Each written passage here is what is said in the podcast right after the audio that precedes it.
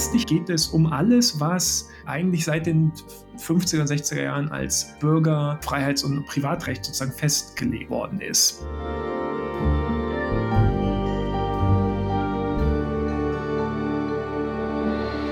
Herzlich willkommen zu dieser neuen Folge von Kreuz und Flagge. Wir sind Annika Brockschmidt und Thomas Zimmer, hallo aus Washington, D.C. Und wir beschäftigen uns heute mit dem groß angelegten republikanischen Rollback der Bürgerrechte. Bevor wir das tun, wollen wir vielleicht mal kurz noch ein paar Bemerkungen zur aktuellen Lage vorweg schieben. Ähm, der letzte Podcast, den wir gemacht haben, war ja so ein Emergency Pod, ähm, direkt im, im Anschluss an die, die, die Bekanntgabe der, der anstehenden Supreme Court-Entscheidung, das Recht auf Abtreibung zu kippen.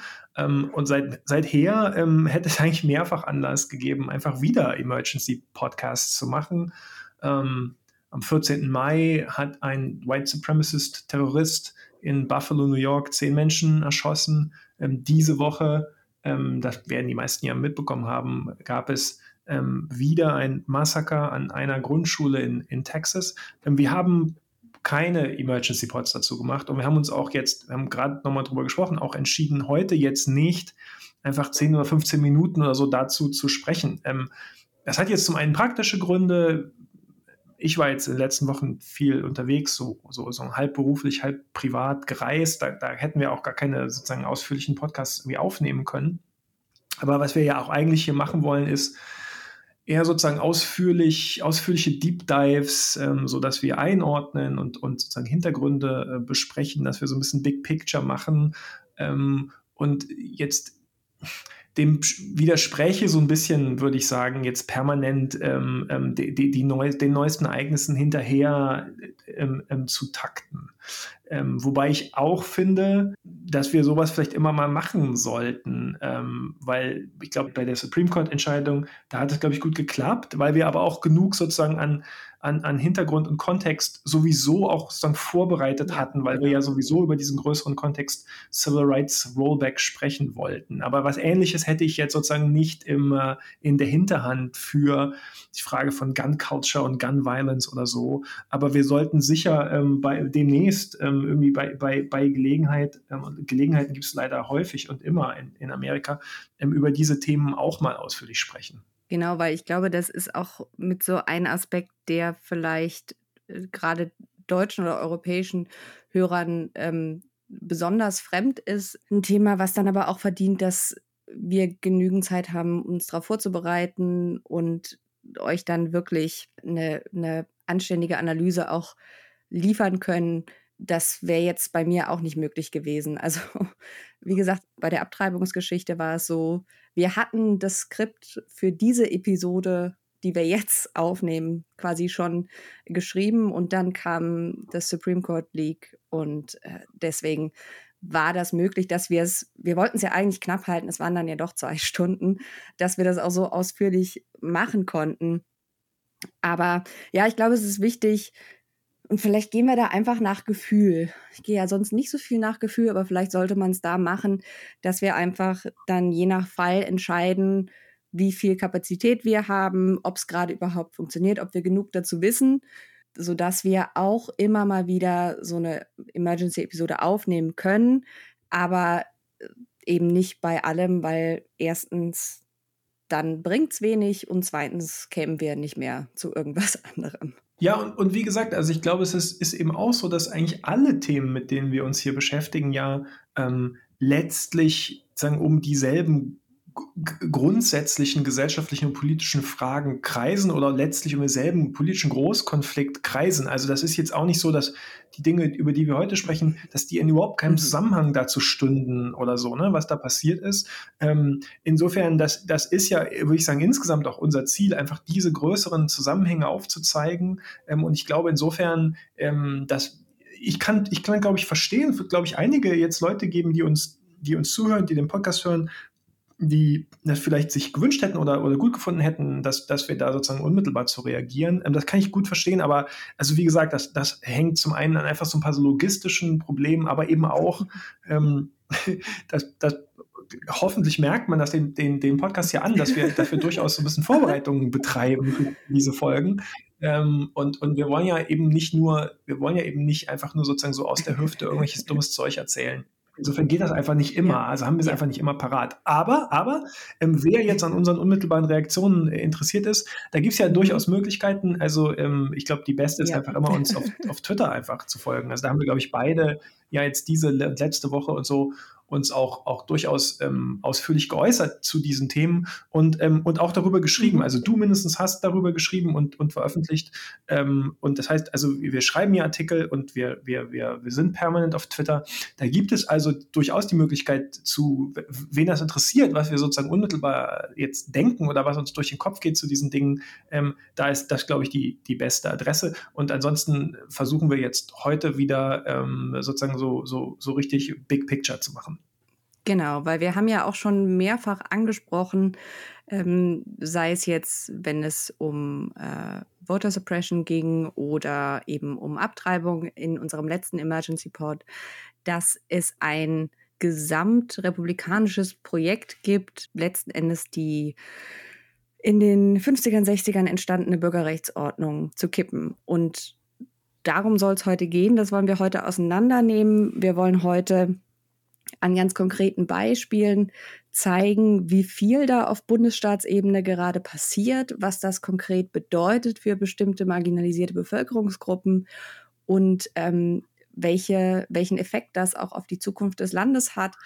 Ja, also in gewisser Weise knüpfen wir da jetzt ja wirklich unmittelbar an unseren Emergency Podcast an. Es findet ein Frontalangriff, man kann es nicht anders sagen, der amerikanischen Rechten auf die Civil Rights Ordnung statt, die sich in den USA seit den 60er Jahren herausgebildet hat.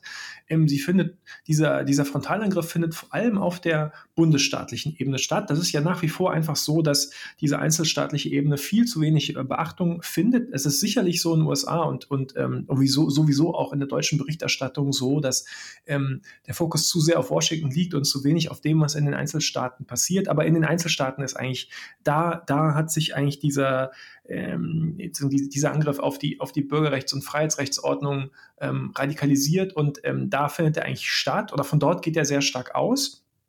Ähm, und im Kern geht es um den Versuch, ähm, diese Civil Rights Ordnung seit den 60er Jahren äh, abzuschaffen. Ähm, also letztlich, ähm, wenn, man, wenn man sagt Civil Rights Ordnung, was, was damit gemeint? Also ganz grob, vielleicht sozusagen zum Einstieg zur Orientierung. Also wenn, wenn, wenn ich das sage, Civil Rights Ordnung, wenn, wenn wir das sagen, dann geht es eigentlich darum, dass ähm, seit den 60er Jahren die, die, das Federal Government, die Bundes die Bundesregierung sozusagen, ähm, der Zentralstaat, ähm, bestimmte Garantien durchgesetzt hat, dass allen Menschen äh, in den USA, egal wo sie leben, also egal in welchem Staat sie leben, die vollen Bürger-, Freiheits- und Privatsrechte zustehen. Eben sozusagen unabhängig von Race, Gender, ähm, Genderorientierung, Sexual Orientation oder, oder Religion. Ja, das ist eigentlich sozusagen im Kern diese, diese Idee. Das hat das vorher, hatte es vorher nicht gegeben, aber ähm, das ist der große der große Einschnitt in den 60er Jahren, dass sich sozusagen der, der, der Zentralstaat und das Federal Government ähm, ähm, entscheiden zum Garanten davon,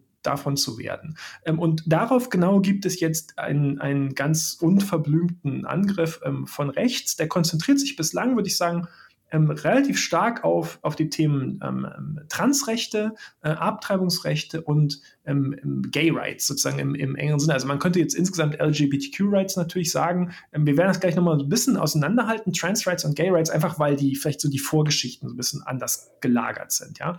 Aber letztlich hat das sozusagen in der Stoßrichtung geht es um alles, was eigentlich seit den 50er und 60er Jahren als, als Bürger ähm, Freiheits- und Privatrecht sozusagen festgelegt ähm, worden ist. Wir haben ja auch im, beim letzten Emergency Podcast schon mal angesprochen, dass es diese Argumentation, also dass es das Recht auf das Right to Privacy letzten Endes nicht gibt, dass es in der Verfassung nicht verbirgt sei, hat es eben jetzt bis in zumindest den Entwurf einer Supreme Court Opinion äh, geschafft. Das Right to Privacy wird abgeleitet aus dem 14. Zusatzartikel der Verfassung, wo es nicht explizit drin steht, aber quasi der Supreme Court gesagt hat, die heutige Lesart in einem Amerika der Gegenwart lässt folgen, dass es dieses Right to Privacy gibt. Und daraus leiten sich dann eben bestimmte andere Grundsatzurteile ab, die eben genau in die Themenfelder fallen, die Thomas gerade genannt hat.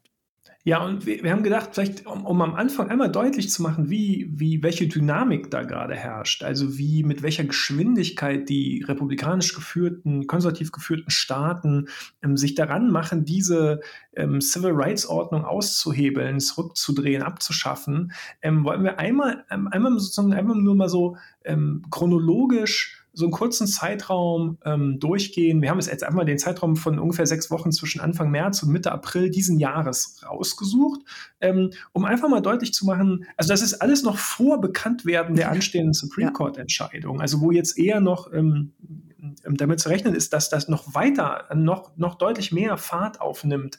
Ähm, ähm, das also alles Anfang März bis, bis Mitte April. Ähm, ist nur ein kleiner Ausschnitt, das ist zugegeben auch ein bisschen eklektisch, also das ist so ein bisschen willkürlich sozusagen jetzt von uns einfach, wir, wir gehen jetzt mal den Zeit, Zeitraum durch, aber ich glaube, das, das, das kann eindrücklich ähm, verdeutlichen, ähm, wie dicht die Gesetze kommen, wie dicht da die Einschläge sozusagen kommen, wie, wie mit welcher, mit welcher Geschwindigkeit dieser Angriff auf die, ähm, auf die Civil Rights Ordnung kommt. Ich, ich fange einfach mal im, ähm, also, also ungefähr Anfang März mhm. an. Und das ist, wie gesagt, das ist jetzt ohne, das ist nicht mal, das ist jetzt sogar ohne Anspruch auf Vollständigkeit oder so. Ja, das ist jetzt einfach so ein paar von uns gesammelte ähm, ähm Entwicklungen in den, in den Einzelstaaten. Also am 8. März da ähm, wird in Missouri ein Abtreibungsverbot beschlossen. Und am, am, selben Tag in Florida ein sogenannter Don't Say Gay Bill, was eigentlich, ähm, also die heißen nicht offiziell so, aber worum es in diesen, in diesen Gesetzen geht, ist, dass verboten wird ähm, an den Schulen, in den Ausbildungsstätten, ähm, also vor allem im, im, im mindestens, mindestens in den Grundschulen noch überhaupt zu erwähnen und anzuerkennen, ähm, dass es Menschen gibt mit einer anderen ähm, sexuellen oder Genderidentität als sozusagen als der, sozusagen der, der, der heterosexuelle Standard und es gibt Mann und Frau und, und nichts anderes darf überhaupt erwähnt werden. Also deshalb sozusagen diese äh, Don't Say Gables. Also das ist sozusagen am, am 8. März. Am 9. März kommt, ähm, also Tag später, kommt dann in Georgia sozusagen so ein Don't Say äh, Gay Bill. Ähm, 15. März, knappe Woche später, ähm, verabschiedet Idaho ein, ein ähm, Abtreibungsverbot. Äh, und zwar nach sechs Wochen. Also das ist dann sozusagen im Prinzip ein vollständiger Abtreibungsverbot. Nochmal, das ist alles bevor überhaupt der Supreme Court gesagt hat, so, ihr, ihr dürft jetzt Abtreibungen wieder verbieten. Ähm, da, da, da, werden einfach Fakten geschaffen, sozusagen von diesen republikanisch geführten Staaten. 21. März hat äh, Marsha Blackburn, ähm, ähm, republikanische Senatorin aus, aus Tennessee, äh, schon mal ganz offen davon gesprochen, also jetzt ähm, Verhütungsmittel, die, die müsste man, müsste man vielleicht auch nochmal äh, äh verbieten. 22. März, am Tag danach, Senator Mike Brown aus Indiana. Ja, und übrigens, vielleicht müsse man auch nochmal den Staaten, den Einzelstaaten anheimstellen, ob sie nicht vielleicht doch auch Interracial Marriage nochmal verbieten wollen. 30 30. März unterzeichnet der äh, Gouverneur von Oklahoma ähm, ein Gesetz, das es Trans-Mädchen ähm, vor allem ähm, und Frauen verbietet, an ähm, Schulsport teilzunehmen. Dann erste Aprilwoche, also jetzt alles, alles in der ersten Aprilwoche, kommt sagen, äh, der, der, dieselbe Art von Verbot für Transgender-Schülerinnen äh, und Schüler am Schulsport teilzunehmen in Georgia. Ähm, Abtreibungsverbot in Arizona. Transgender Ban in Utah, und Don't Say Gay Bill in Ohio. Alles in der ersten Aprilwoche. Was kommt als nächstes? 7. April, jetzt also ist eigentlich immer noch erste Aprilwoche. Ähm, Alabama ähm, kriminalisiert die sozusagen die medizinische Versorgung für, ähm, für Transjugendliche und, und, und Kinder, also sozusagen die, die Kriminalisierung von, von Medical Care, für Transgender äh, Medical Care. Ähm, und außerdem auch, das ist, gehört jetzt sozusagen zum guten Ton, also so, so ein Don't Say Gay Bill. Idaho, ähm, ähm, dasselbe, am selben Tag, 7. April, äh, wird ein Gesetz verabschiedet, das ähm, Eltern mit, ähm, mit bis zu lebenslanger Haft ähm, bedroht, wenn sie, wenn sie sozusagen überhaupt nur gender-affirming sozusagen Healthcare, also sozusagen medizinische Versorgung für, für ihre äh, Transkinder überhaupt nur sozusagen in Anspruch nehmen wollen. Ähm, 12. April Abtreibungsverbot in Oklahoma, ähm, 14. April Abtreibungsverbot in Florida und am selben Tag ähm, wird in, ähm, überstimmt in Kentucky die, die republikanisch geführte State Legislator das Veto vom, äh, von, vom, vom demokratischen äh, Gouverneur Andy Bashir, ähm, der hat ein Veto eingelegt gegen ein äh, Abtreibungsverbot in Kentucky und das wurde dann aber überstimmt von der, äh, von der republikanisch geführten ähm, Legislature. Also das waren jetzt nur sechs Wochen. Und ich glaube, was, was da, wenn man das einfach mal so durchgeht, ähm, so, so Punkt für Punkt, ähm, dann, dann wird zum einen deutlich, mit welcher Geschwindigkeit da die Einschläge kommen, aber auch auch, glaube ich, deutlich, wie sehr das auch so ein bisschen so ein Schneeballsystem ist. Also es gibt einfach sehr oft Bezugnahme aufeinander. Also wenn sozusagen mhm. ein Staat erstmal loslegt und sagt, so, wir machen jetzt aber hier ähm, Don't Say Gay Bill. Dann sagen die anderen Staaten sofort, oh, das wollen wir auch, machen wir auch. Mhm. Und dann sagt der nächste Staat, also wir verbieten jetzt mal Abtreibung ab Woche 15. Dann kommt der nächste republikanisch geführte Staat und sagt, oh, dann machen wir aber, verbieten Abtreibung jetzt mal ab Woche 6. Und es geht sozusagen, es gibt so ein Phänomen des, des Dammbruchs im, im Prinzip, ne? Ähm, wo, wo sich das auch so ein bisschen so immer weiter radikalisiert und dynamisiert. Ähm, und das waren jetzt, das waren jetzt, wie gesagt, nur sechs Wochen und seitdem, seitdem ist es nicht besser geworden. Absolut. Und also wir sehen ja auch, dass sich der Inhalt dieser einzelnen Gesetze, die ja schon an sich radikal sind, aber dass sich das noch weiter radikalisiert. Ne? Also es gibt ja jetzt einzelne äh, Gesetzesvorschläge, die nicht nur beispielsweise verbieten wollen, dass Eltern ihren äh, Transkindern Medical Care im eigenen Staat zur Verfügung stellen, sondern dass auch verboten werden soll, dass man den Staat verlässt, um in einen anderen Bundesstaat zu gehen, um also die medizinische Versorgung für das eigene Kind sicherstellen zu können, dass auch das verboten wird. Und auch da sehen wir, dass sich diese Gesetze nicht nur quasi innerhalb desselben Themas aufeinander beziehen. Also es ist mhm. jetzt nicht nur immer quasi eine Kopie des Texas Abortion Ban mit diesem Kopfgeldsystem, sondern dass dann die Logik folgendermaßen ist. Ah, okay, also wenn wir probieren, dass äh, Eltern nicht mehr den Staat verlassen dürfen, um ihren Kindern, um ihren Transkindern Medical Care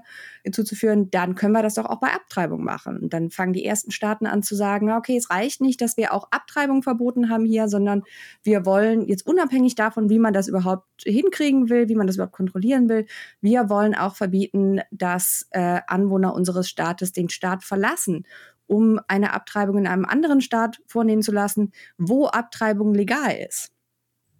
Also das finde ich ganz auffällig, wie viel äh, so kreative Energie da jetzt drin steckt. Ähm, also das meine ich jetzt in keiner Weise positiv, ne, sondern nur sozusagen als, als, als, als Bestandsaufnahme, wie, wie sehr da, da ist ja vieles noch ganz unklar, also auf welchem rechtlichen Boden überhaupt diese Einzelstaaten jetzt ähm, Leute dafür bestrafen wollen, dass sie irgendwas in einem anderen Staat machen, wo die Dinge legal sind. Das ist ja gar nicht jetzt rechtlich gar nicht so, gar nicht, ist auch gar nicht so ganz klar, wie das, ähm, wie das klappen soll. Aber, aber die suchen, die suchen nach Mechanismen, ähm, diese, diese, diese Verbote immer schärfer zu stellen, immer weiter auszudehnen. Und das ist, also das ist besonders deshalb so besonders absurd, weil das ja dieselbe Partei ist, die ähm, jetzt beim Thema Waffengewalt zum Beispiel ja immer nur davon spricht, dass also Verbote bringen ja gar nichts und rechtliche Regelungen und, und politisch kann man da sowieso alles gar nichts machen.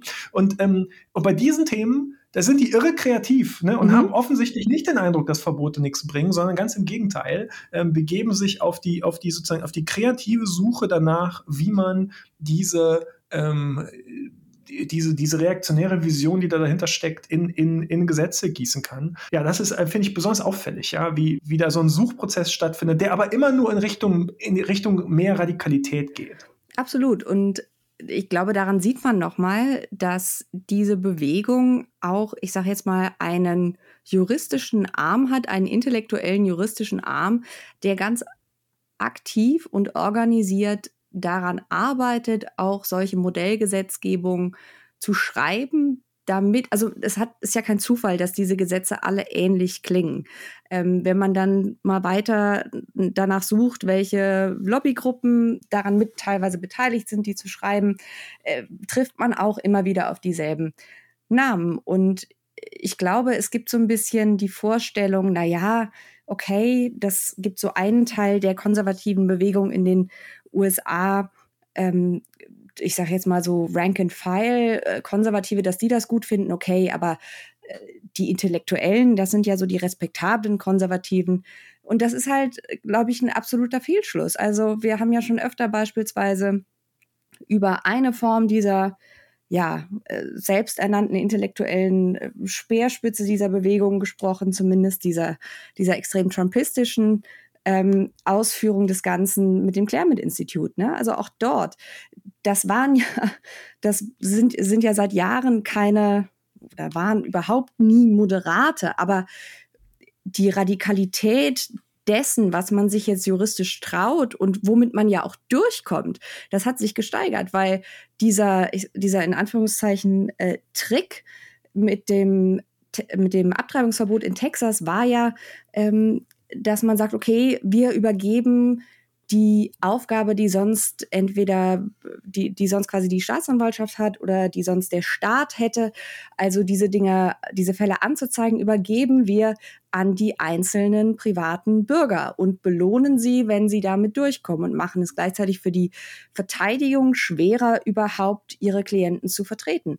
Das hat der Supreme Court durchgehen lassen. Und das war natürlich ein absolutes Zeichen für all diese State Legislatures, jetzt so richtig mal nochmal auf die Verzeihung auf die Kacke zu hauen und jetzt wirklich diesen Dammbruch da loszulassen, der, glaube ich, sogar recht pessimistische Beobachterinnen und Beobachter in seiner Intensität doch schockiert hat.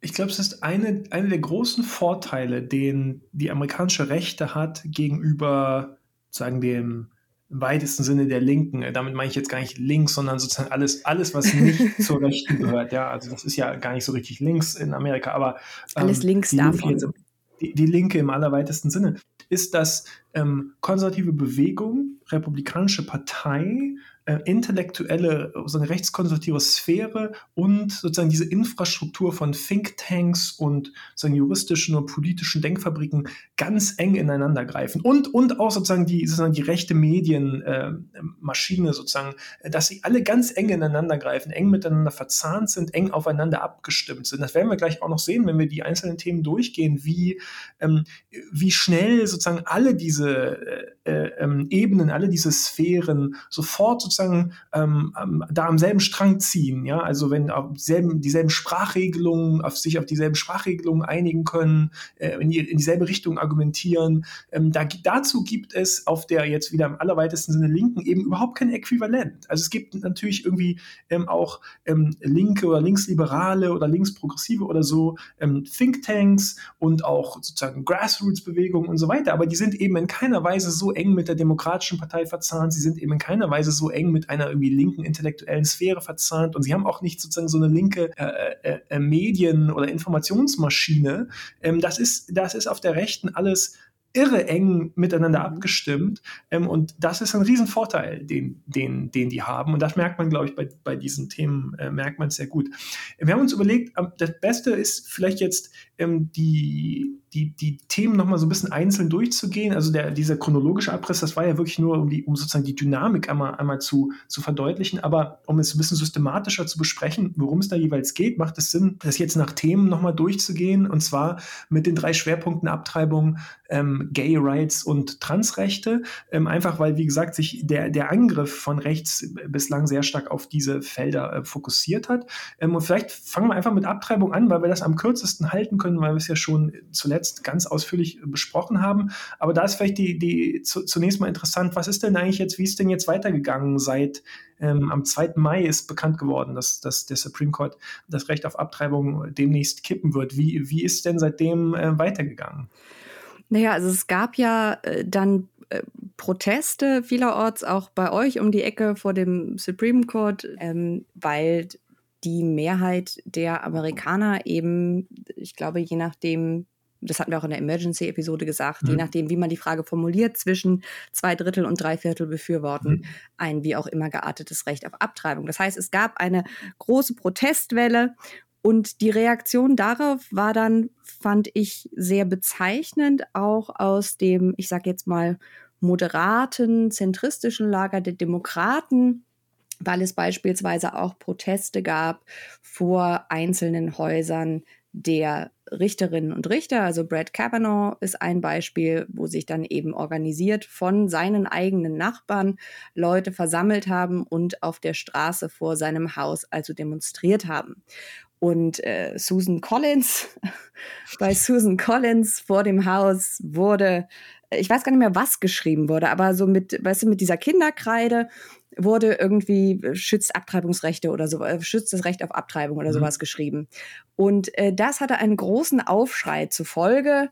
Und es wurde daran appelliert, also von rechter Seite, aber auch, wie gesagt, von, ein, von einigen aus dem, in Anführungsstrichen, moderaten Flügel der Demokraten, ähm, man solle doch bitte daran denken, dass das alles civil bleibt. Also ne, man solle doch jetzt nicht hier irgendwie letzten Endes über die Stränge schlagen und es gäbe bestimmte Grenzen. Und das ist immer so eine Sache, wenn, wenn Menschen in Machtpositionen, wenn es um Proteste geht, dann plötzlich an Civility ähm, appellieren, sollte man genauer hinhören. Und es ist natürlich eine absolute Ironie der Geschichte, dass der Supreme Court ja, ich glaube, da, vor ein paar Jahren sogar einstimmig äh, beschlossen hat, dass also Schwangere, die Abtreibungskliniken oder überhaupt Kliniken, wo Abtreibungen vorgenommen werden, aber nicht nur, äh, die die betreten,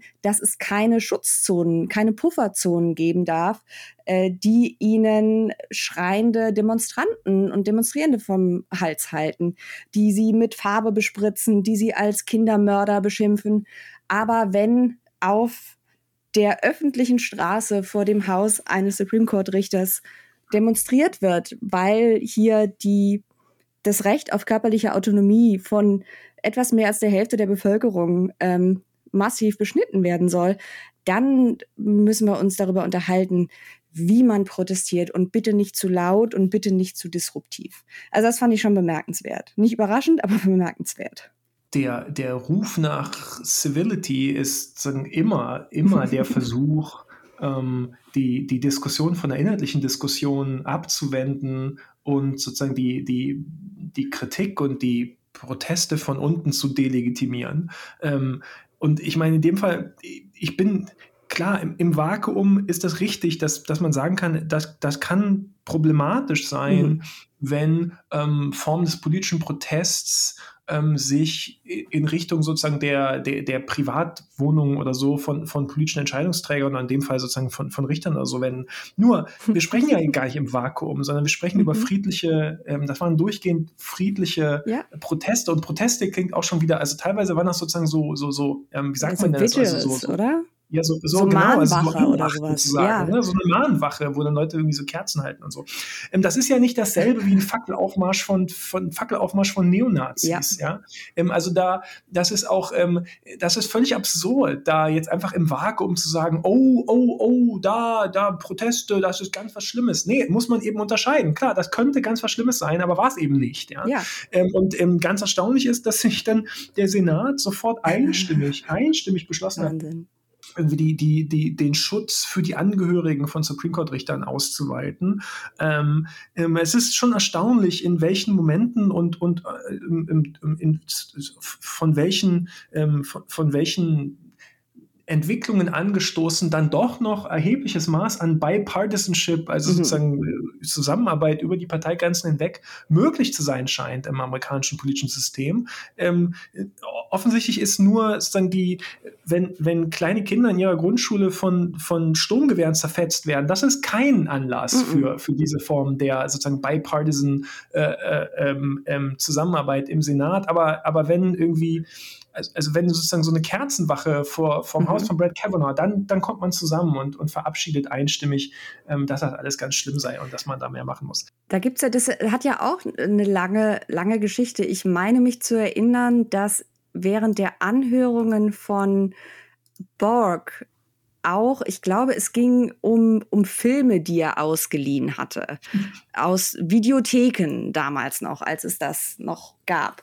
Ähm, wo dann der quasi die, die ähm, nicht Receipts, Quittungen ähm, vorgelegt wurden. Und weil irgendwas, kann mich nicht mehr genau, aber es war irgendwas, was man als anstößig empfand. Und der Senat hat ganz, ganz, ganz fix dann ein äh, Gesetz verabschiedet, das genau das untersagt. Also dass du nicht mehr, dass du keine Informationen über den privaten Filmverleih äh, veröffentlichen darfst. Zufälligerweise.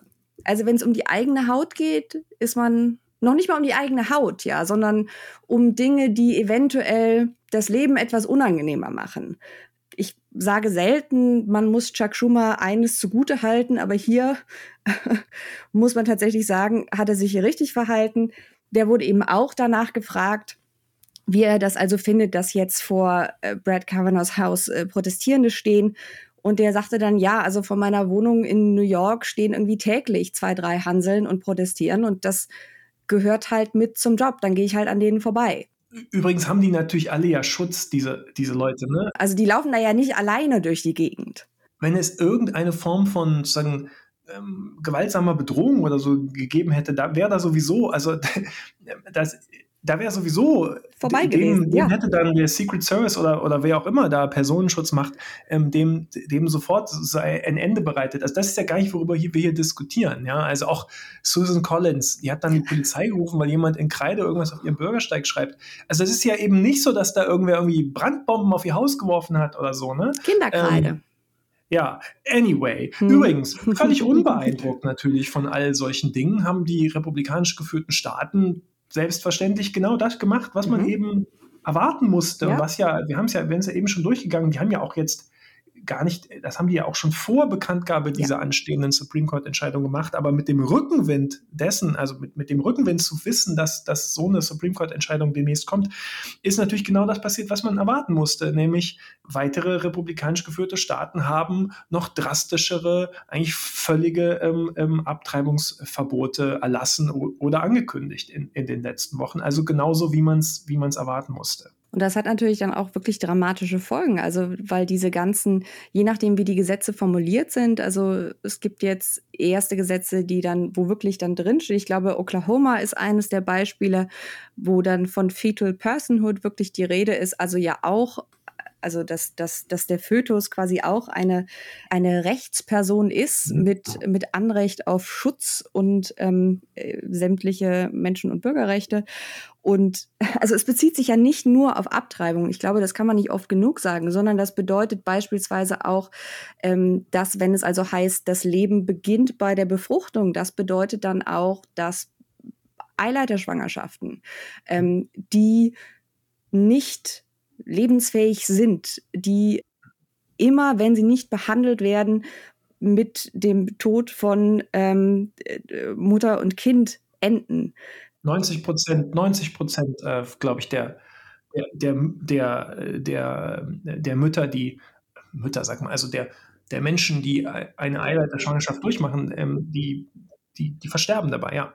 Genau, also die 10 Prozent haben das Glück, dann nicht an Sepsis äh, elendig äh, zu vergehen. Es gibt zahlreiche Geschichten, ja ohnehin schon aus meist katholisch geführten Krankenhäusern von, äh, von Patienten, die dorthin kommen mit einer Eileiterschwangerschaft. Ähm, teilweise ist die Fehlgeburt quasi schon im Gange die dann teilweise tagelang dort warten, weil Ärzte und Ärztinnen sich eben nicht trauen oder sagen, wir dürfen das nicht. Ähm, und das kann auch tödlich enden. Und genau diese Dinge würden eben auch darunter fallen. Es würden auch bestimmte Formen von Verhütungsmitteln darunter fallen, wenn man sagt, äh, das Leben beginnt bei der Befruchtung, dann sind auch hormonelle Verhütungsmittel, die quasi die Einnistung ähm, der befruchteten Eizelle äh, erschweren und so quasi diesen äh, verhütenden Schutz haben, auch die wären dann letzten Endes eine, ein Werkzeug zum Mord, weil das, das ist ja die, die Argumentation, die dahinter steht. Die Argumentation, die dahinter steht und die im Übrigen auch benutzt wird, um zu sagen, naja, ähm, wir haben unterschiedliche ja, wir haben unterschiedliche Gesetze, was, was weiß ich, Marihuana-Gebrauch oder so angeht, aber hier geht es um Mord. Deswegen muss es hier, und das ist ja dann das nächste Ziel, was genannt wird, dass es ein nationales Abtreibungsverbot äh, geben mhm. wird. Aber auch wenn Sie sagen nationales Abtreibungsverbot, es geht eben nicht nur um Abtreibung. Es geht auch darum, dass äh, Fehlgeburten kriminalisiert werden, was ja teilweise schon in einzelnen Staaten in Einzelfällen passiert ist, dass Frauen zumindest angezeigt wurden. Ja, also ich meine, äh, auch äh, das ist natürlich die, das wäre wäre der größte Fehlschluss, den man jetzt ziehen könnte, zu glauben, dass, ähm, naja, also wenn der Supreme Court jetzt dann das Recht auf Abtreibung äh, kippt und das insofern an die Staaten in Anführungszeichen zurückgibt, die Entscheidung, ob Abtreibung verboten wird, ähm, ähm, ja oder nein, oder ab, ob Abtreibung, Abtreibung erlaubt ist, ja oder nein, ja, dass dann, dann haben doch sozusagen die Rechten ihr Ziel irgendwie erreicht und dann, dann, sind, die, dann sind die vielleicht beschwichtigt oder so und dann wäre alles gut. Das ist natürlich völliger Quatsch. Also ähm, ähm es ist genau so, wie man es auch erwarten musste, dass schon in den Tagen nach Bekanntwerden der Supreme Court-Entscheidung Mitch McConnell selber ganz, ganz offen ähm, ähm, angesprochen hat, dass, dass es jetzt gelte, über ein, äh, ein landesweit, landesweites Abtreibungsverbot nachzudenken. Das ist ja auch völlig klar. Also alles andere wäre auch alles andere wäre ja auch seltsam. Also wir müssen da schon, ich glaube, das sagen wir ja jede Folge und jetzt auch wieder. Wir sollten die ernst nehmen, ähm, diese, diese reaktionären Kräfte und die sozusagen diese, diese äh, Konservativen in, in dem, was sie, was sie sagen. Ähm, die, wenn die, die sind überzeugt, das sei Mord. Und wenn man überzeugt ist, irgendwas ist Mord, dann sagt man nicht, ja, aber ich finde es völlig okay, wenn das in der Hälfte des Landes weiter mhm. erlaubt ist. Ähm, das ist ja, das ist sozusagen, so, so kann man sich das ja nur vorstellen, wenn man davon ausgeht, dass diese dann jetzt ja Jahrzehnte währende Kampagne von rechts gegen Abtreibung irgendwie nur politisches Spiel oder zynisches Machtspiel oder so ist. Das ist aber nicht so. Also die, da, da stehen sozusagen, ähm, das sind Überzeugungstäter. Ich glaube, das ist halt das Problem mit, mit, mit dem Verständnis von Kulturkampf. Ich erlebe es ganz oft, mhm. dass Leute sagen, ja, das ist aber doch nur dieses Kulturkampfgerede. Ne? Das, das müssen die sagen, damit sie ihre Wähler zu Hause abholen können, aber das mhm. glauben die doch nicht wirklich. Und das führt eben dazu, dass man das halt als reine Rhetorik abtut, dass man sagt, na ja, komm, das ist jetzt, ne, damit, damit kriegen sie die Basis an die Wahlurnen, aber letzten Endes führen sie den Gedanken doch dann nicht zu Ende. Nee, das sind, das sind Überzeugungstäter. Also ich würde ich würd immer sagen, ähm, es gibt natürlich immer, also wir sind ja nicht, wir sind nicht blöd, ähm, wir verstehen ja alle, ähm, dass ähm, in der Politik vieles auch mit irgendwelchen opportunistischen, ähm, polittaktischen Abwägungen zu tun hat. Wir verstehen alle, dass es auch alles, äh, dass ein Element von Korruption und, und Geld und so weiter gibt. Das ist ja alles völlig klar. Ähm, die Frage ist nur, oder die, das Argument ist nur zu sagen, Zunächst mal sollte man davon ausgehen, dass diese Leute ernst meinen, was sie sagen und was sie seit Jahrzehnten als politisches Projekt verfolgen. Und wenn sie das ernst meinen, dann wäre es völlig absurd, ähm, jetzt ähm, sich dieses äh, anstehende Supreme Court-Urteil anzugucken und zu sagen, ja, nee, super, da bin ich jetzt zufrieden, dann finde ich auch völlig okay, wenn in Kalifornien weiter die Babys getötet werden. Das ist natürlich völlig absurd ähm, und so ist eben nicht, sondern natürlich ist das Ziel, diese Abtreibungsverbote ähm, und du hast gesagt, also das ist eigentlich ja der Begriff unterschätzt eigentlich, worum es da geht, aber trotzdem, also diese ja. Abortion Ban sozusagen im weitesten Sinne im auszuweiten über das rote Amerika hinaus auf, auf ganz, auf ganz Amerika.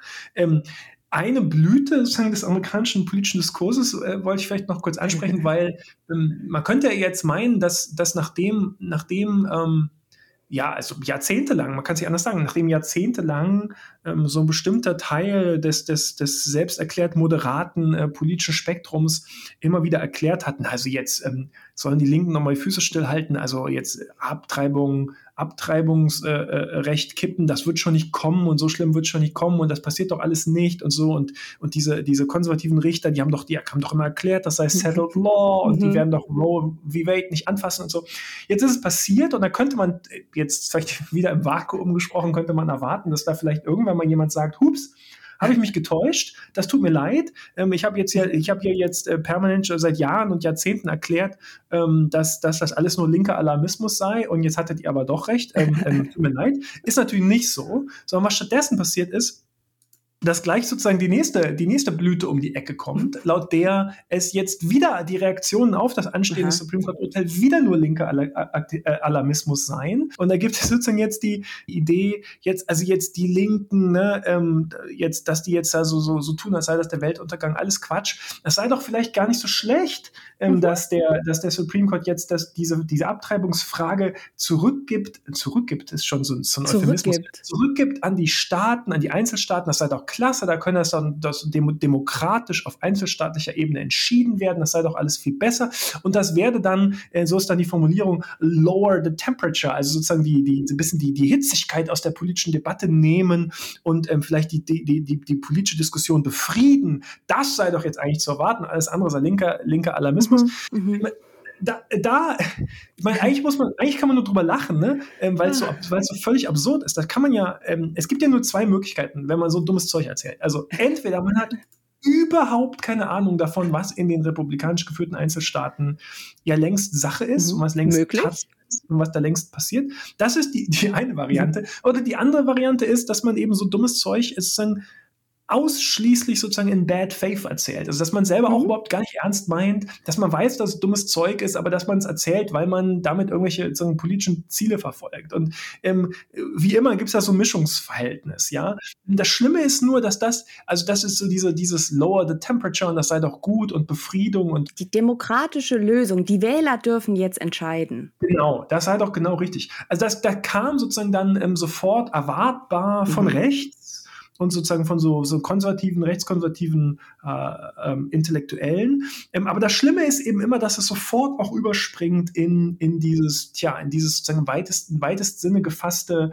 politische Zentrum in, in, in, in, und, und sofort auch Zustimmung gefunden hat unter den, unter den selbsternannten äh, Moderaten und Zentristen. Und, und, natürlich, natürlich kommt es dann sozusagen bei, bei, bei, bei Yasha Monk an und bei dessen, sozusagen, bei dessen Plattform Persuasion, ähm, die vielleicht manche, die uns zuhören, kennen. Also Jascha Mank, der hat lange irgendwie für, ist eigentlich Politikwissenschaftler, ist dann aus, aus mir völlig unerfindlichen Gründen zum, zum, äh, zum, zum, zum, zum wichtigen, zur wichtigen intellektuellen Stimme aufgestiegen ähm, ist, ist, ist selber wirklich, da kann man nicht anders sagen, der hohe Priester des reaktionären Zentrismus, selbst erklärter Liberal, ähm, aber schimpft immer nur auf links, schimpft, schimpft immer nur auf die radikalen Linken und mhm. was die alles für schlimmes Zeug erzählt. Also ist ja auch ein Geschäftsmodell, ne? Die selbst ja, ernannten Liberals, die dann aber sagen, die, die Liberals sind aber eigentlich jetzt zu radikal. Aber ich bin schon noch einer von ihnen, aber die sind alle schlimm und scheiße und führen ja. uns alle in die Meinungsdiktatur klar, das ist, das ist sozusagen dessen Ding. Ne? Das ist auch sein einziges Ding. Und der, der hat dann ähm, sein, seine eigene Plattform gegründet, dieses Online-Magazin, kann man vielleicht sagen, Persuasion.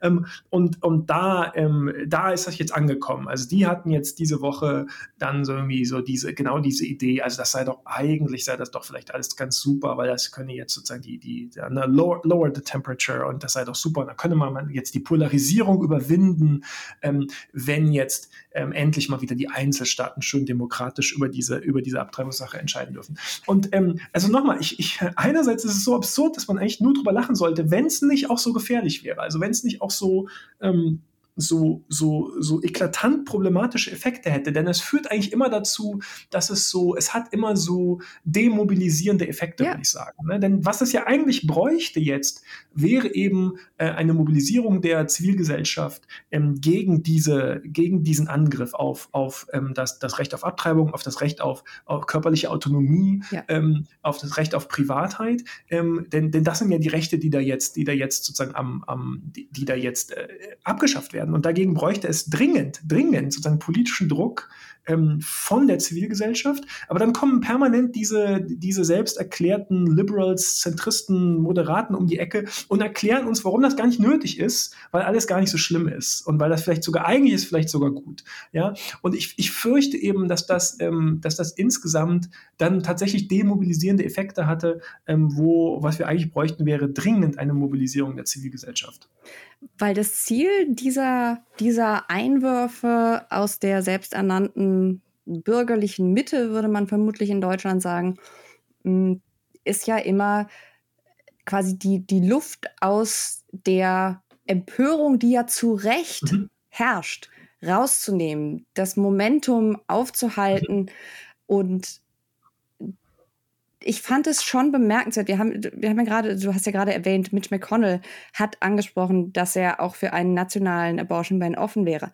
Das fand ich bemerkenswert. Das kam relativ kurz, ich glaube ein paar mhm. Tage ne, nach dem Leak. Und das hat mich schon überrascht, nicht, dass er es sagt, mhm. sondern dass er es so schnell sagt. Und da ja. habe ich mir gedacht, oh, das ist ein Zeichen dafür, dass er sich sehr, sehr sicher fühlt, was die Midterms mhm angeht. Weil warum sonst sollte man das machen? Wenn man sich als Republikaner, als, als Mitch McConnell, als Minderheitsführer im Senat jetzt nicht sicher ist, wie das mit den Midterms läuft, dann halte ich jetzt die Füße still, erzähle mhm. das, was einige Fox-Moderatoren ja den Tag rauf und runter erzählen. Das ist eigentlich alles gar nicht so schlimm. Man darf immer mhm. noch abtreiben in einigen Staaten und so weiter und so fort. Ist ja gar kein Abtreibungsverbot. Und stattdessen stellt er sich hin und sagt, ja, da wäre ich schon prinzipiell offen für. Das ist, und sagt ja auch selber, das ist ja die logische Schlussfolgerung, mhm. äh, dass das dann als nächstes kommt. Und aber das Faszinierende ist, also ganz abgesehen davon, ich finde, mediale Berichterstattung über Mitch McConnell ist sowieso total faszinierend, weil mhm. über Mitch McConnell immer irgendwie so geschrieben wird, als sei er so ein neutrales, neutrale Instanz, weil der, mhm. der denkt ja nur ganz taktisch. Mhm. Und äh, das ist der große Stratege. Und äh, so nach dem Motto, der hat keine Überzeugungen, mhm. sondern dem geht's ja nur um Macht. Klar geht's mhm. dem um Macht, aber er ist eben auch ein Ideologe. Und ich glaube, das vergisst man oder es vergessen viele Journalisten und Journalistinnen, die über ihn schreiben.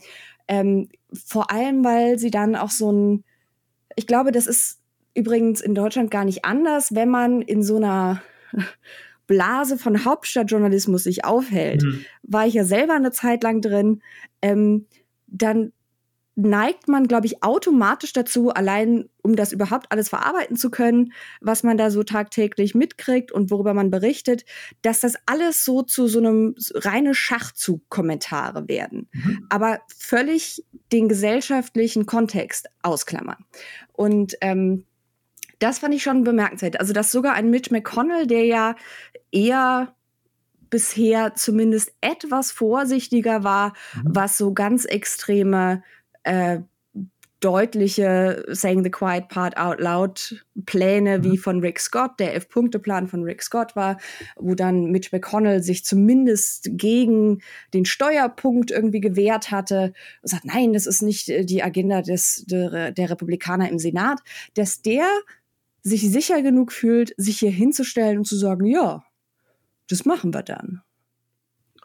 Und wie immer gilt, man sollte es man sollte es hören und ernst nehmen. Ne? Man sollte es hören und ernst nehmen, aber stattdessen kriegen wir sozusagen diese. Aber das ist das Faszinierende, dass wenn ein McConnell ja. sich hinstellt und sowas sagt, dass selbst dann auch von jetzt mal, ne, auch wieder aus diesem zentristischen Lager auch wieder kommt, ja, das ist jetzt Wahlkampf.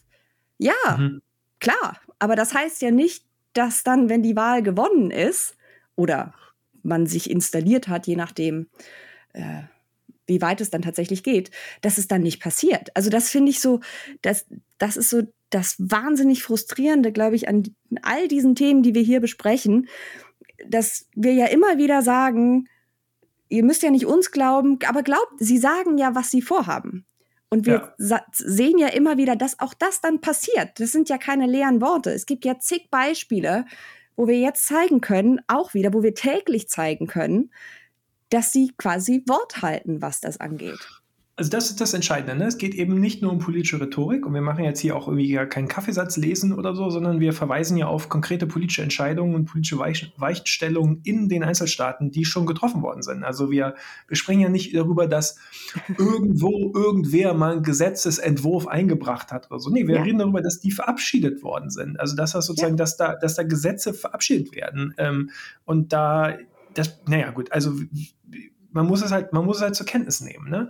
Ähm, vielleicht machen wir weiter mit unserem nächsten, mit unserem nächsten Punkt, nämlich dem, dem sozusagen Angriff auf die, auf, auf Gay Rights, also auf die Rechte von, von Homosexuellen. Also wie gesagt, natürlich, das läuft insgesamt unter dem größeren äh, im, im Überbegriff Angriff auf ähm, die Rechte von LGBTQ-Menschen, äh, äh aber ähm, es lohnt sich, glaube ich, jetzt nochmal bisschen spezieller den Fokus zu legen, äh, zunächst mal auf, auf, auf Gay Rights, einfach weil da die Vorgeschichte so ein bisschen ähm, ähm, anders ist, vielleicht als jetzt bei den Transrechten zum Beispiel.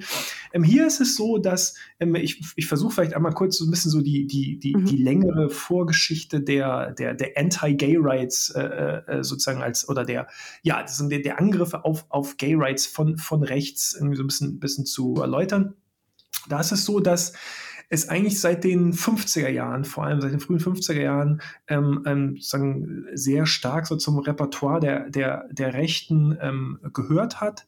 Homosexuelle äh, anzugreifen und das sozusagen zum politischen, politischen Thema zu machen. Ähm, denn in den 50er Jahren, in, in der McCarthy-Ära, also diese Ära der, der antikommunistischen Hysterie, war ja nicht nur sozusagen eine, eine Red Scare, also eine sozusagen diese anti, antikommunistische Hysterie, sondern eben auch, dass man, was man dann die Lavender Scare nennt, also eben sozusagen eine, auch eine Anti-Gay-Hysterie in der McCarthy-Ära. Das war aber eben von Anfang an ganz eng verknüpft und ganz eng sozusagen hing ganz eng miteinander zusammen. Ähm, das Argument gegen, ähm, gegen Homosexuelle da in den frühen 50er Jahren war, naja, zum einen natürlich, dass die irgendwie pervers seien und, und schon deshalb eine Gefahr darstellten, weil sie eben auch nicht vertrauenswürdig, solche Menschen, die sind ja auch nicht vertrauenswürdig, aber auch, und das ist sozusagen der, der direkte Bezug dann zum Kalten Krieg, weil man sie, weil die ja sozusagen allesamt, das sind ja alles keine Leute, die offen homosexuell leben, sondern alle sozusagen, ähm, ähm, ähm die, die, die, die müssten ja, mussten ja und unter diesem gesellschaftlichen politischen Klima alle sozusagen ähm, nicht offen homosexuell sein. Und deshalb könnte man die erpressen. Also wenn das sozusagen,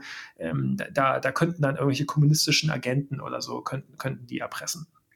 Ähm, und im, wichtig ist auch, dass der, der Kampf gegen Homosexuelle in den 50er Jahren sehr stark eben auch davon geprägt ist, dass sich die USA eben auch als ähm, eben sehr stark definieren über traditionelle Familie, traditionelle Rollenbilder, traditionelle äh, Geschlechterrollen, eben als Gegenbild zu den gottlosen, zur gottlosen kommunistischen Sowjetunion, äh, wo ja sozusagen der Kommunismus eben das alles platt mache. Ne? Also genau diese traditionellen äh, Rollenbilder und die traditionelle Familie und so. Und das, das wird, wird ja alles platt gemacht vom, vom Kommunismus.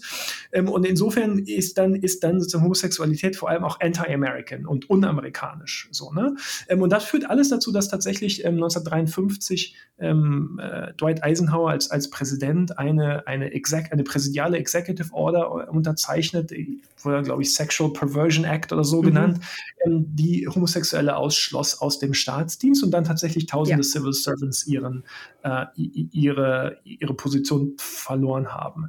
Ähm, und das reicht tatsächlich bis weit, bis in die späten 70er Jahre hinein, werden keine offen homosexuell lebenden Menschen eingestellt im, im amerikanischen Staatsdienst. Und das wird schlägt sich erst dann in Washington nieder, also sozusagen in, den, in den Behörden ähm, äh, und Ministerien und so in, in Washington, aber, aber äh, breitet sich dann schnell aus, auch in die Schulen und, und, die Behörden überall im Land. Das ist eigentlich, würde ich sagen, so der erste Höhepunkt dieser, dieser Anti-Gay, ähm, ähm, rechten Anti-Gay-Hysterie und, und ganz, ganz auffällig eben schon, wie das als politische Waffe der Denunziation gegen politischen Gegner eingesetzt wird äh, in den 50er Jahren.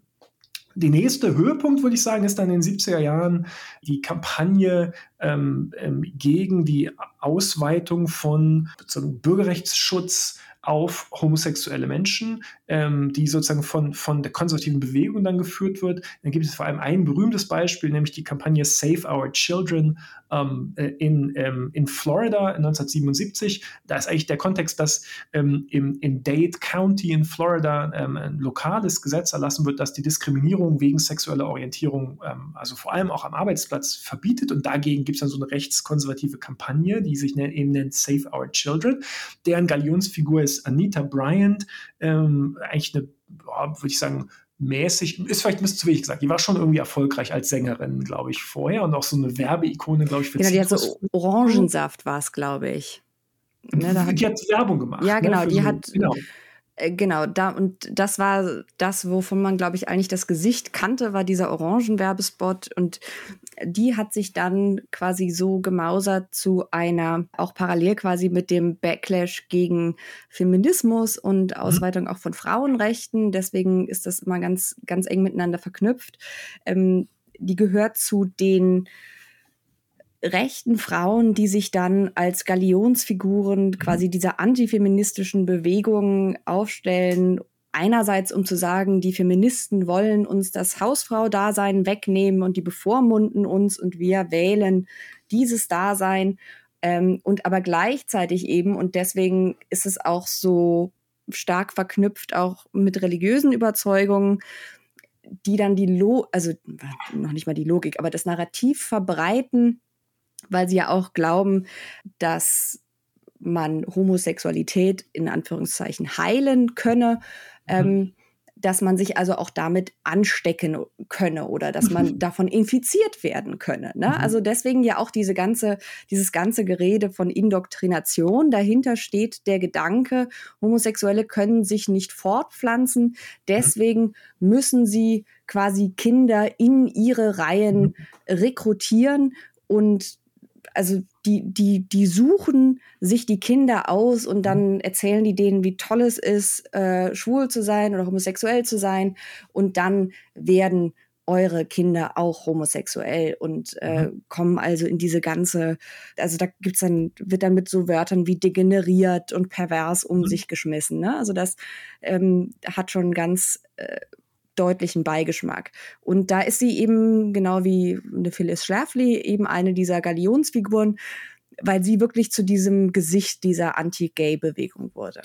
Mhm. Ja, und die Kampagne ist auch erstmal erfolgreich. Also dort in, in, äh, in, in Dade County, Florida, ähm, da gibt es dann ein Referendum, ob diese, dieses Gesetz, also dieses Gesetz zum Schutz vor, vor Diskriminierung, ähm, ähm, zurückgenommen werden soll. Und tatsächlich vor, sagen, kommt dieses Referendum durch mit irgendwie 69 Prozent der Stimmen, ähm, wird, wird das also aufgehoben. Und auch übrigens erst, glaube ich, in den späten 90er Jahren wieder in Kraft gesetzt. Also bis dahin sozusagen gibt es dann eben keinen offiziellen gesetzlichen Schutz vor Diskriminierung für homosexuelle Menschen. In vielerlei Hinsicht ist das, glaube ich, ein direkter Vorläufer ähm, von dem, was wir jetzt erleben. Einfach Absolut. zunächst mal, was, was die Mobilisierungsformen angeht, aber eben auch, ähm, du hast schon gesagt, was die Argumentationsfiguren angeht. Ne? Also dieser, dieser Fokus auf, wir müssen die Kinder schützen vor diesen Perversen, die eben entweder ähm, sozusagen ganz grundsätzlich in die Nähe von Pädophilie gerückt werden, das ist sozusagen die, die, die eine Stoßrichtung, oder die eben, genau wie du gesagt hast, eben, eben so verdächtigt werden, sich diese Kinder sozusagen heranzuziehen äh, mhm. und sie sozusagen zu, zu, zu, also zu rekrutieren, zu, zur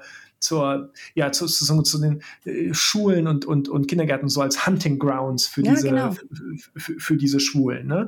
Ähm, und das sind natürlich genau die, genau die Argumente, äh, mit denen jetzt auch heute wieder dieser Angriff auf ähm, Gay Rights begründet wird oder legitimiert wird. Ja, also dass die, Homosexuelle werden grundsätzlich in die Richtung, äh, in, die, in die Nähe von Pädophilie gerückt ähm, und sie werden als, als, als mindestens potenzielle sozusagen pädophile äh, Straftäter irgendwie beschrieben mhm. und, und sie, sie werden alle grundsätzlich des Groomings äh, verdächtigt. Das ist ja der Begriff, der, den, der jetzt irgendwie ähm, ähm sich da durchgesetzt hat ähm, auf, auf der Rechten. Und das ist eigentlich genau hier schon angelegt in dieser Kampagne. Kampagne. Und das ist natürlich besonders perfide, weil dann natürlich auch solche Sachen weil dann ist die Frage, okay, was meinen die jetzt mit Grooming beispielsweise? Und unter Grooming versteht man ja eigentlich letzten Endes also eine erwachsene Person, die sich mit dem letztlichen Ziel, eine minderjährige Person sexuell zu missbrauchen, äh, die äh, anfreundet, äh, denen schmeichelt. Da gibt es so bestimmte bestimmte Warnzeichen, die ja auch viele ähm, Organisationen, auch legitime Organisationen zum Schutz von Kindern und keine mhm. rechten Shills, die es ja auch gibt, ähm, aufzählen. Ähm, das ist dann, sind dann meistens so Sachen wie, oh, du wirkst aber schon viel älter, als du eigentlich mhm. bist und so weiter und so fort. Mhm. Aber und somit quasi äh, gerade bei vulnerablen Kindern und Jugendlichen, die vielleicht kein soziales Auffangnetz zu Hause haben oder kein, kein Netz, was, was auf sie acht gibt, ihr Vertrauen zu gewinnen und sie dann letzten Endes zu missbrauchen. Und wenn man jetzt aber davon ausgeht, dass überhaupt schon die Erwähnung von der Existenz von LGBTQ-Menschen letzten Endes dann dazu führt, dass Kinder damit indoktriniert werden, dann mhm. sind natürlich auch schon so ganz harmlose Sachen, wie beispielsweise, wenn, weiß ich nicht, der kleine Timmy äh, den Lehrer fragt, mit wem bist du denn verheiratet? Und der Lehrer ist mit einem Mann verheiratet, dann ist natürlich auch das schon innerhalb dieser Logik, zählt auch das schon als Grooming, weil es bereitet schon darauf vor, weil dann ist es so, oh, wieso heiratest du einen Mann? Und dann sagt der Lehrer, na ja, weil ich den halt liebe und normalerweise wäre mhm. das Gespräch dann irgendwie vorbei. Aber in dieser Denke ist das quasi der Einstieg ähm, von einem Lehrer, der sich jetzt irgendwie das Vertrauen dieses Schülers erschleicht. Und deswegen sind diese Gesetze auch so vage geschrieben. Die decken ja wahnsinnig viel ab, dadurch, dass sie halt so vage formuliert sind. Das haben wir, glaube ich, auch schon mal erwähnt. Das ist quasi im Design dieser Gesetze beabsichtigt. Dadurch mhm. können Richter ganz, ganz frei entscheiden, was dazu fällt und äh, was darunter fällt und was nicht. Es ist natürlich besonders ironisch, dass immer wieder gerade von Figuren, äh, die solche Dinge erzählen, aber auch von größeren Organisationen, die diese Ideologie vertreten, es kam zu, erst vor ein paar Tagen ein Bericht über den sexuellen Missbrauch innerhalb der Southern Baptist Convention äh, raus, dass das letzten Endes meistens in Strukturen geschieht, die wahnsinnig hierarchisch sind, mhm.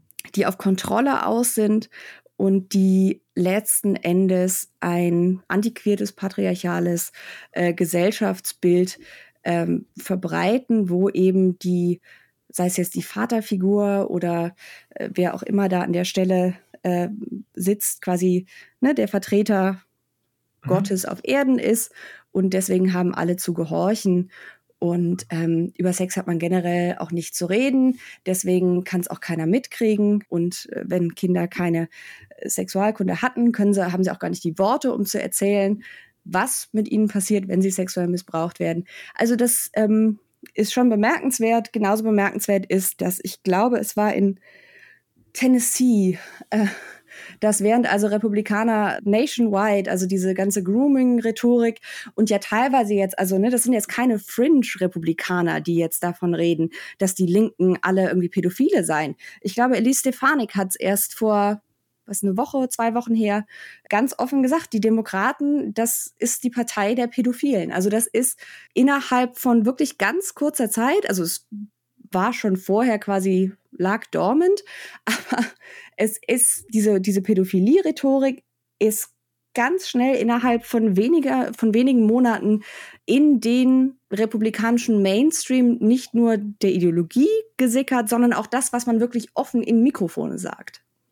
Und das ist, glaube ich, wirklich das beste Beispiel für, für das, was wir gerade eben schon angesprochen haben, wie, wie eng ähm, da konservative Bewegung, Republikanische Partei, äh, reaktionäre, intellektuelle Sphäre, wie eng das alles ineinander greift. Denn das geht weit über die Republikanische Partei hinaus. Mhm. Also die gesamte amerikanische Rechte, auch die konservative, sagen die, die, die, die, die, die intellektuellen Konservativen oder so, ne? Ähm, die, die einfach alle plötzlich davon an, diese, diese Grooming-Terminologie äh, benutzen und die Demokratische Partei grundsätzlich in die Nähe von, von Grooming und Pädophilie und so rücken, die sind da alle an Bord. Ähm, allesamt durch die Bank. Also das sind eben überhaupt nicht nur die Radikalen, das sind nicht nur die Marjorie Taylor Greens der Welt und so, sondern eben auch, da steht dann plötzlich auch in der National Review einfach so drin. Mhm. Ja? Und das ist, glaube ich, ganz, ganz auffällig, wie, wie, wie flächendeckend das auf der amerikanischen Rechten jetzt einfach sagen, sich zur, zur Sprachregelung ähm, ähm, ähm, durchgesetzt hat. Interessant übrigens an dieser Anita Bryant-Kampagne, also ich habe gesagt, die hat ja erstmal war erfolgreich mit dieser Kampagne, da hat, die hat dann auch Nachahmungen gefunden in, in anderen Teilen Amerikas erstmal. Ähm, aber in the long run, also wenn man sozusagen so ein bisschen, bisschen längerfristig ähm, ähm, denkt, schien die amerikanische Recht diesen Kampf eigentlich zu verlieren. Ja. ja also trotz, wie gesagt, der sozusagen der, der momentanen Erfolge dann in den späten 70er Jahren. Aber eigentlich, eigentlich mhm. ist es so, übrigens Anita Bryant ist da auch selbst eine interessante Symbolfigur für, weil ähm, die zwar kurzzeitig so zur Ikone der, der konservativen Rechten wurde, aber ähm, dann auch erstmal ihren Werbevertrag verloren hat. Mhm. Ähm, auch, es wollte auch kein Musiklabel mehr mit ihr zusammenarbeiten ja. und so. Ne? Ähm, sie hat sich dann auch, glaube ich, scheiden lassen und dann hat die konservative Rechte sie auch fallen dann lassen. Dann war sowieso vorbei, ja, ja. Genau, mhm. wegen Sünde und so. Und, und, dann ist sie auch, also die Frau ist mittlerweile, die ist bankrott, die lebt immer noch, die ist irgendwie so in ihren 80ern. Mhm.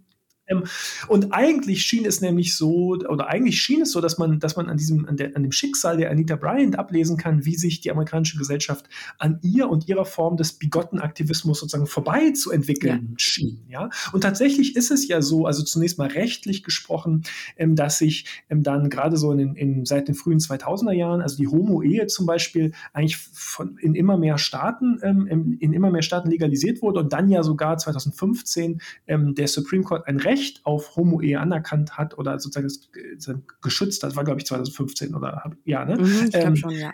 Und, und noch grundsätzlicher jetzt über sozusagen das spezifische Thema Homo-Ehe hinaus ist es so, dass die, der Schutz von, ähm, der, der bürgerrechtliche und Civil Rights Schutz sozusagen von äh, Homosexuellen einfach gewaltig an gesellschaftlicher Akzeptanz äh, gewonnen hat in der, in der amerikanischen Gesellschaft. Übrigens schon 1977, als mhm. ähm, also Anita Bryant sich da durchgesetzt hat, ähm, sagte eine klare Mehrheit, also ich so irgendwo zwischen 55 und 60 Prozent der mhm. amerikanischen Bevölkerung, dass ähm, ähm, Homosexuelle sehr wohl ähm, geschützt sein sollten, also vor Diskriminierung am Arbeitsplatz geschützt sein sollten. Und das hat sich eigentlich durchgesetzt schon in, bis in die frühen 2000er Jahre zu einer eigentlich konsensualen Position in der amerikanischen Bevölkerung. Also irgendwas um die 90 Prozent der Amerikanerinnen und Amerikaner schon in den frühen 2000er Jahren sagen, natürlich verdienen Homosexuelle ähm, ähm, ähm, Schutz vor Diskriminierung am, am Arbeitsplatz. Und auch sozusagen Homosexualität als in Anführungszeichen acceptable Lifestyle, auch da ähm, geht eigentlich die, die Zustimmungswerte oder die, die, die der Prozentsatz der Amerikanerinnen und Amerikaner, die sagen, ja, das ist ein acceptable Lifestyle, der geht stetig nach oben und schon in den späten 90er Jahren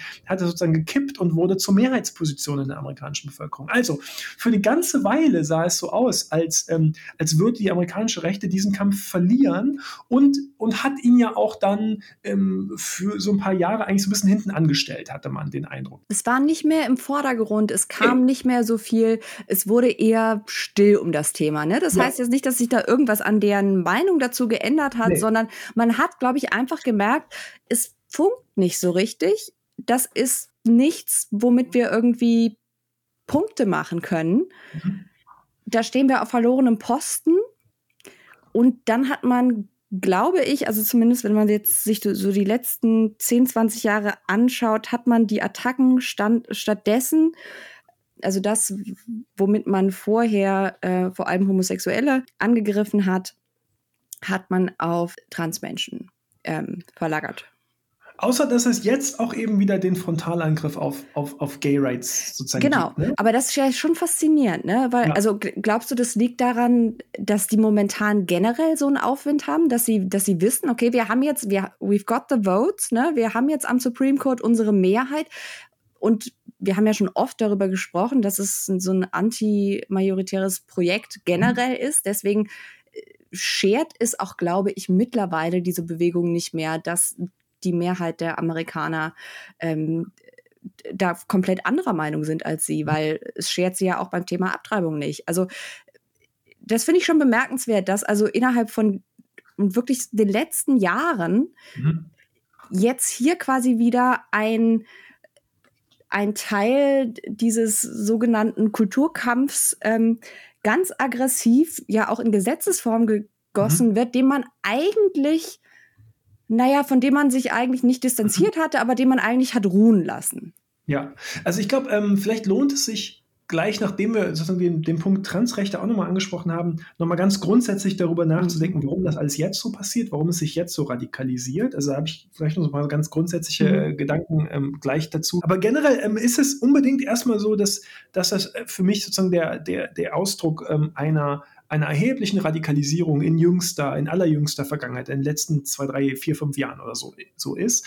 Ähm, was er für mich vor allem zeigt, ähm, und das ist auch, würde ich sagen, in hohem Maße beunruhigend, ist, dass ähm, es eben keine Themen gibt, die wirklich abgeschlossen sind für die amerikanische Rechte. Also es gibt so etwas nicht, wie das ist jetzt settled oder so. Mhm. Also es gibt eben kein, okay, das haben wir jetzt akzeptiert. Ähm, diese, diese, diese bestimmten sozusagen bürger- oder freiheitsrechtlichen, wir würden sagen, Errungenschaften, ja, mhm. oder Fortschritte oder so, ne?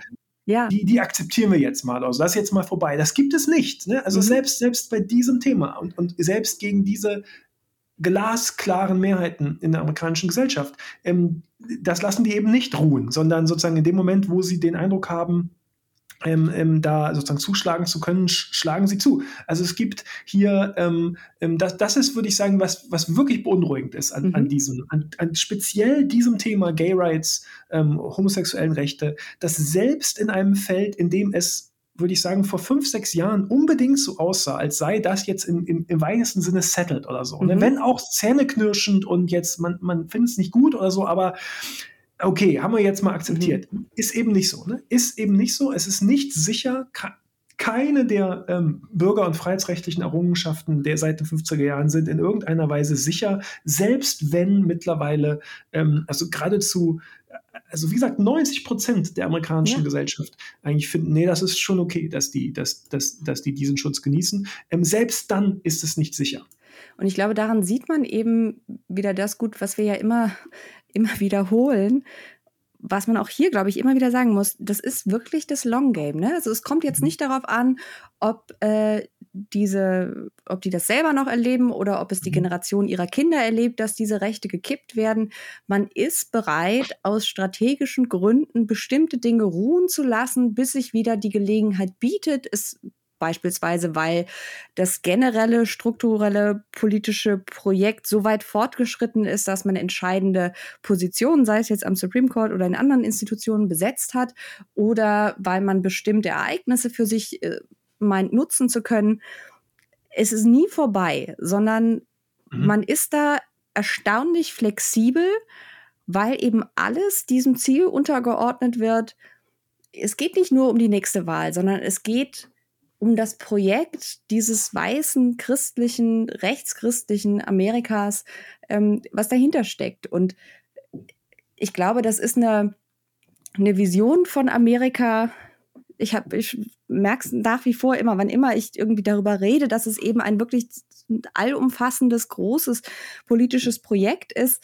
Es klingt ja auch immer so ein bisschen verschwörungsrauend, wenn man sagt, oh, it's all connected, aber es mhm. ist halt, es hängt halt alles miteinander äh, zusammen. Und diese, dieser Wust auch von Organisationen, wir haben ja gerade auch darüber gesprochen, ne? also die Organisationen, die in den 70ern schon Stimmung gemacht haben gegen Homosexuelle, sind ja teilweise heute auch noch die mhm. Organisationen, die jetzt wieder mitmischen und mhm. gegen Gay Rights und gegen Trans Rights Stimmung machen. Ne? Also das ist eine gut geölte Maschinerie, die mobilisieren kann, die über eigene Medienimperien verfügt, die autoritär aufgebaut ist und die deswegen auch ein in sich komplett geschlossenes Messaging immer mhm. wieder über alle Kanäle rausballern kann. Weil da, es geht ja nicht um Nuancen, es geht nur darum, die Message an den Mann oder an die Frau zu bringen und darauf kommt es an.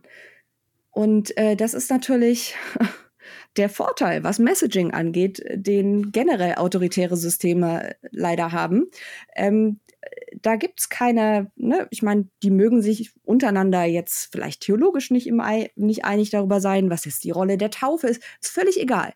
Bums egal, äh, weil alles diesem einen Ziel untergeordnet wird und man bereit ist dafür, einen extrem langen Atem zu haben. Deswegen ist es immer so absurd für mich, wenn nach jeder irgendwie ver verlorenen Wahl oder als, als Republikaner noch zugaben, dass sie mal Wahlen verloren haben. Also dann kam jedes Mal immer die, wieder die Op-Eds. Ist die amerikanische Rechte jetzt am Ende? Nein. Also, ja, oder, oder, oder wird sie sich moderieren und jetzt sozusagen endlich sozusagen einschwenken auf moderate Positionen? Jetzt, jetzt wird sie, genau, wird sie jetzt weiter in die Mitte rücken. Die moderaten Kräfte werden jetzt überwiegen, ja. Da gab es, ich weiß gar nicht mehr, wer es war, irgend, irgend, ich glaube, ein Journalist hatte es bei Twitter gepostet, so Screenshots von einer Reihe eskalierend daneben liegender Op-Eds des Wall Street Journals. Mhm. Also, ne, so die Panik wegen Rose völlig übertrieben. Die Panik wegen Griswold ist völlig übertrieben. Und das lässt sich beliebig weiterführen. Und ah, das, ah.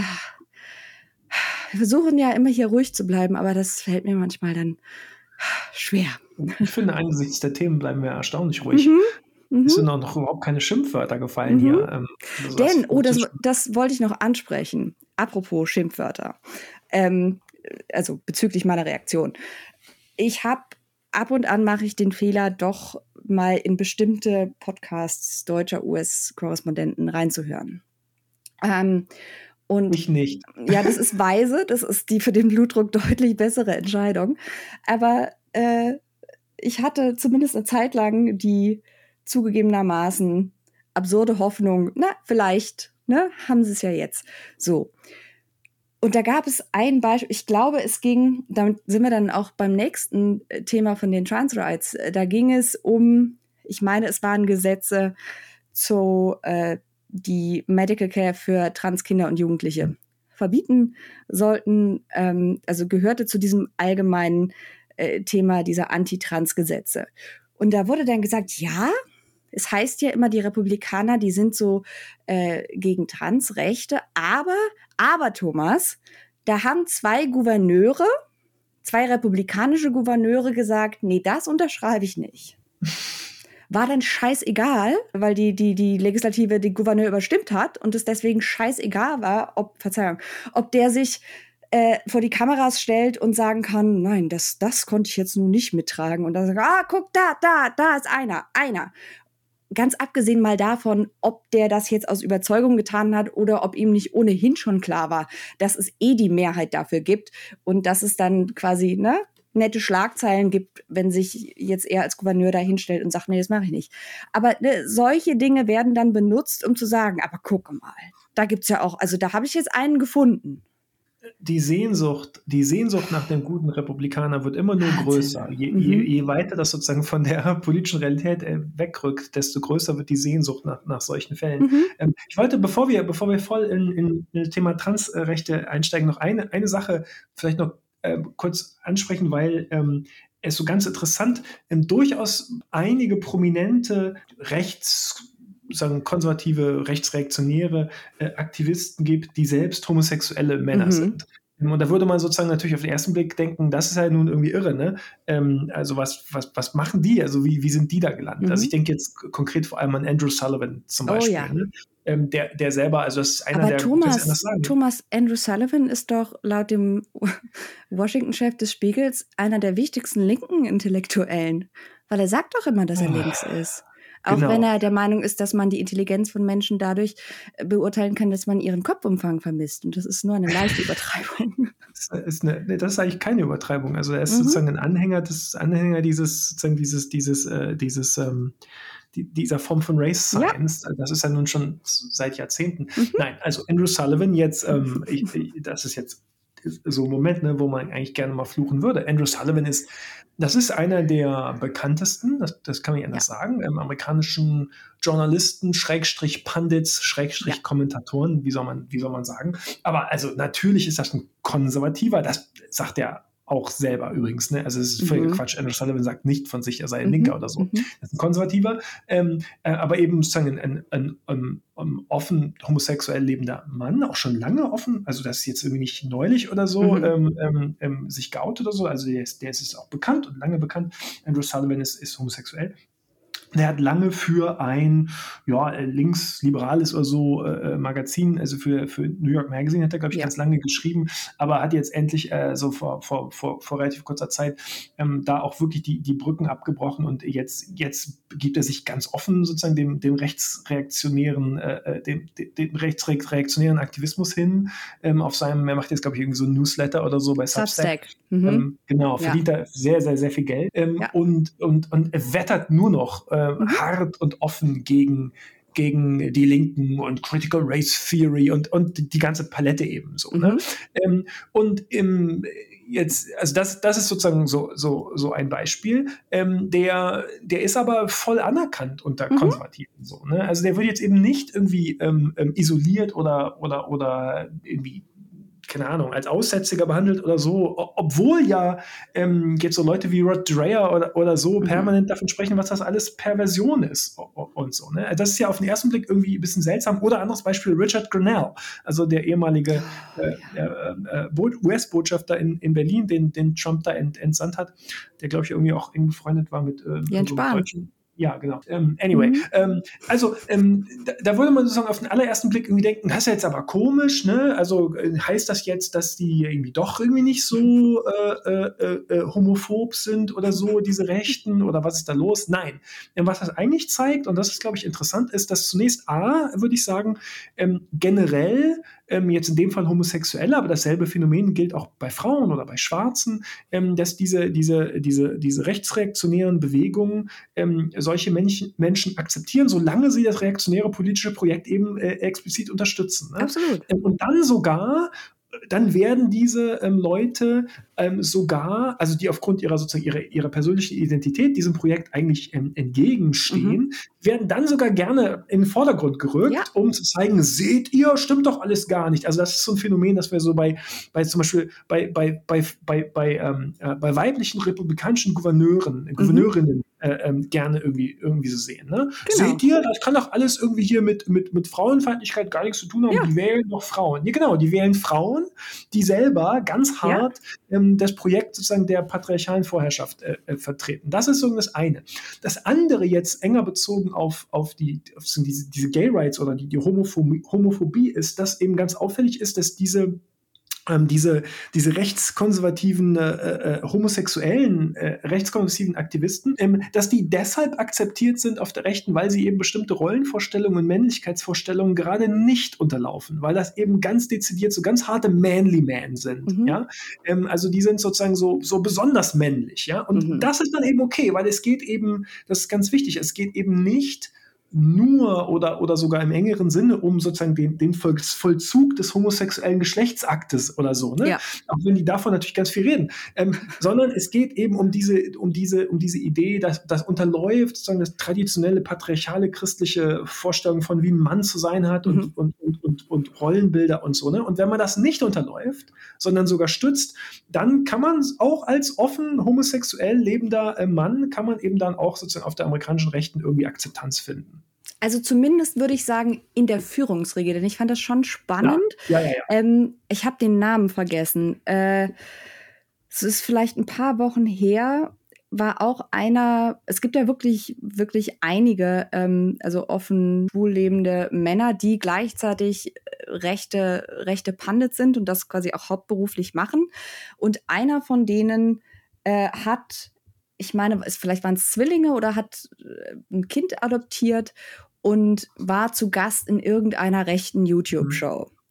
Mhm. Und wie gesagt, ich weiß nicht mehr, wer es war, ähm, aber jedenfalls sah man dann dort auch in den Kommentaren, wie sich also über diese Nachricht, dass ja. er jetzt eben ein Kind adoptiert hat oder auch zwei, ähm, wie sich der Hass quasi dann der, der Basis oder der Rank and File dann ergoss. Also ich mhm. glaube, da gibt's dann, da ist die Reaktion dann dreigeteilt. Also einmal, wenn man die Person oder wenn, wenn die Basis, jetzt mal ganz allgemein gesprochen, die Person nicht kennt, also diese, diese übliche, diese Hasstrollerei, äh, weil dann halt auch wieder kam, oh, Grooming und jetzt hat er noch ein eigenes Kind, was er zu Hause indoktrinieren kann und so weiter und so fort, das, worüber wir gerade gesprochen haben. Dann das zweite, ähm, wenn einzelne äh, was weiß ich, der Nachbar ist homosexuell und den kennt man ja und der ist ja, ja einer von den von den Okayen, ne? Also ja. das unterstütze ich nicht, den Lebensstil, aber ne, äh, love the sinner, hate the sin und so weiter. Mhm. Und äh, vielleicht betet man dann auch für ihn, aber mit dem kommt man so gut aus. Mhm. Ähm, oder eben dann diese Elitenakzeptanz von mhm. Leuten, die, wie gesagt, eben durch ihre reine Existenz eigentlich dem ganzen Projekt zuwiderlaufen. Das ist ja im Übrigen auch, und also vielleicht kurzer Einschub, wer jetzt glaubt, dass die das nicht so offen sagen, wie wir das jetzt gerade hier quasi zitiert haben mit, äh, wir können gar nicht homophob sein, weil der ist ja schwul und der ist auch bei uns, würde ich gerne ein Beispiel bringen. Äh, Eric Metaxas. Ich weiß nicht, ob ich mhm. schon mal erzählt habe. Ähm, bei einem der Jericho-Märsche, äh, da ging es nicht um äh, schwule Männer, sondern um Schwarze. Und Eric mhm. Metaxas steht auf der Bühne und sagt, die nennen uns alle immer White Nationalists und White Supremacists. Aber wie könnte denn dann so einer wie er und zeigt auf den schwarzen mhm. Pastor, der schon bereit stand, wie könnte denn dann so einer wie der hier überhaupt reden? So, setzte sich wieder hin und dann hielt der da eben seine Predigt. Und das ist natürlich auch zu sehen an so Figuren wie Candace Owens und so weiter. Mhm. Oder jetzt Diamond and Silk, die im Übrigen in der Maga-Hat-Romance-Novel Genre auch teilweise persönlich auftauchen, wie ich zu meinem Entsetzen oh, wow. festgestellt habe. Ja, mhm. kurzer, ja. kurzer Horrorklammer zu dem, was ich sonst mit meiner Freizeit so mache. Aber ähm, diese Leute werden dann in den Vordergrund gerückt. Und wenn man sich mal so anguckt, wer beispielsweise bei rechten Organisationen gerade wenn es auch um Race geht und Racism, wer so Texte schreibt, die deutlich rassistisch gefärbt sind und oder die mhm. argumentieren für was weiß ich die Aufrechterhaltung von strukturellem Rassismus, dann lässt man das gerne den einen Schwarzen, den man im Komitee sitzen hat, schreiben, weil man dann sagen kann, mhm. das kann ja nicht rassistisch sein. Das, das, nee, also, ne, guck mal, wer das geschrieben hat. Und äh, deswegen ist das eine Taktik, die man sehr gerne fährt. Ich überlege gerade, ob das nur ein Phänomen ist, jetzt wenn es um Gay Rights geht, von äh, homosexuellen Männern, weil ich mir fällt keine einflussreiche rechte Pandit ein, die beispielsweise lesbisch ist. Das stimmt, das ist interessant. Fällt mir auch keine ein. Da könnte man jetzt auch wirklich nochmal, müsste man mal drüber nachdenken, sagen, mhm. ob das, ob das jetzt nochmal, ob es da jetzt nochmal genderspezifische Unterschiede gibt. Ähm, ich glaube nämlich das, schon. Ja, das könnte sein. Da fällt mir jetzt, fällt mir jetzt tatsächlich auch niemand ein. Mhm. Ähm, das stimmt.